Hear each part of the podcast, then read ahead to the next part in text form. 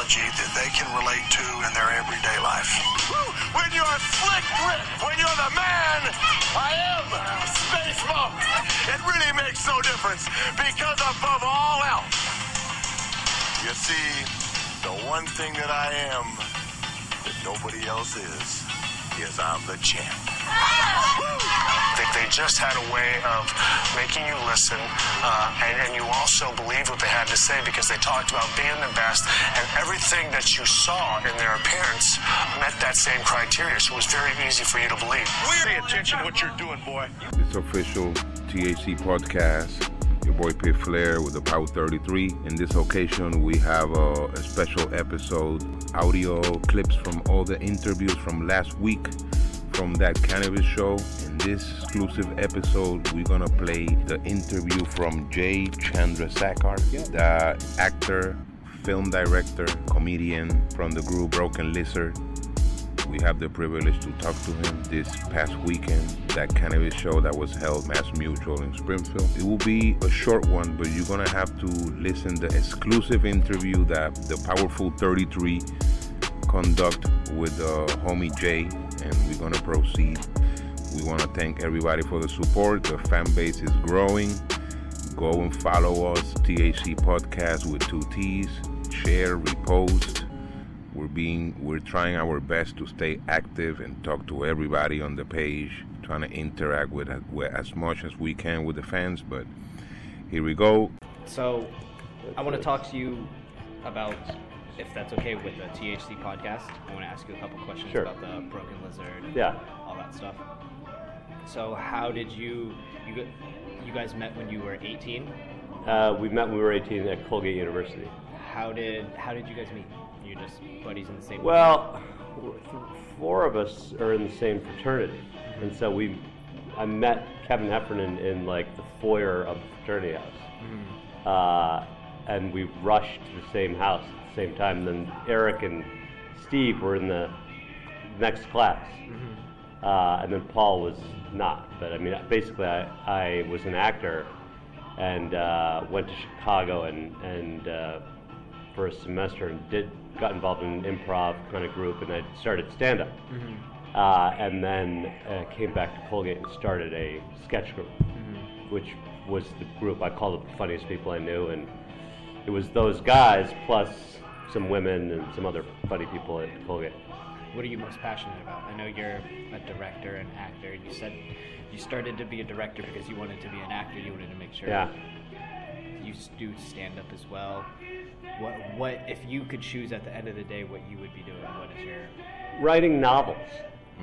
I'm, I'm about 250 pages into a novel, and it's uh, it's the freest form of expression because Are you the only writer in the family? uh, my dad's written two books. Yeah.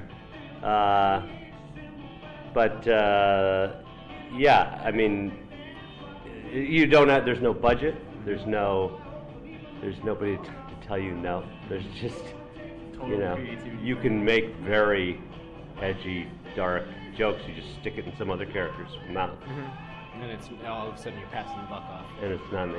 Yeah, that's awesome. That's fair. Um, so when you're writing a novel,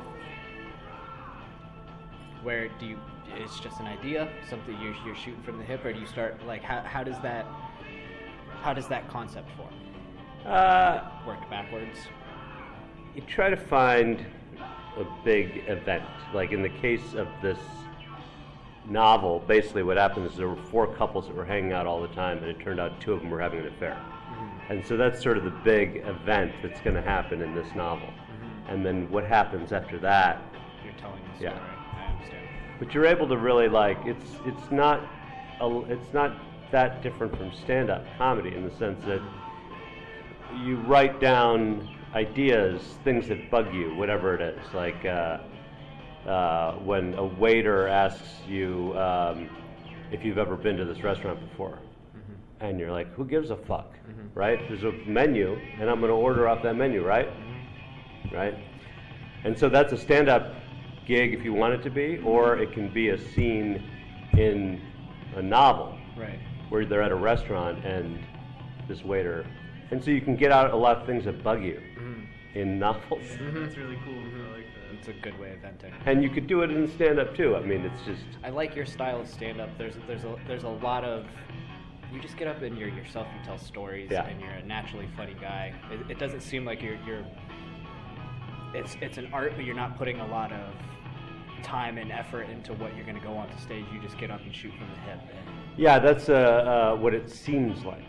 There's an immense amount of effort and well, that's why like word to counting and way. rhythm and you know removing unnecessary words in the setup. Right. That's There's that's, tons of, of of working it and working it and working it, and finally, you know, it's like unlocking a puzzle in a weird way. Like you you'll tell a joke and you're like, it's not working like it should work, mm-hmm. or either you're wrong or or you're not maybe you're not setting it up properly. So you build up the setup more, mm-hmm. and then it works. You're like, okay, now I know that it can work. Now let's see if I can reduce the amount of words in the setup. Because once you, when you're talking about a setup to an audience, if they get it, it's time to move on. Mm-hmm. You don't need to keep on talking about things once they get it because they're like, yeah, I got it. So you're trying to reduce the setup in, in a way that makes the joke still play big. So you would say experience is the best way to. Sure, you have to go up and try it. Uh, usually, what happens is my setups aren't enough, uh, and then I build them up, and then I gut them a little bit. Once I once I once I know the joke works, then I can kind of try to try to slim it up. Do you do you still get nervous when you go on stage? Uh, I mean, there's some like generic fear that you're going to forget the jokes, but it hasn't happened. So it's a fear of something that's not real. Uh, and the other thing is, is, it doesn't matter.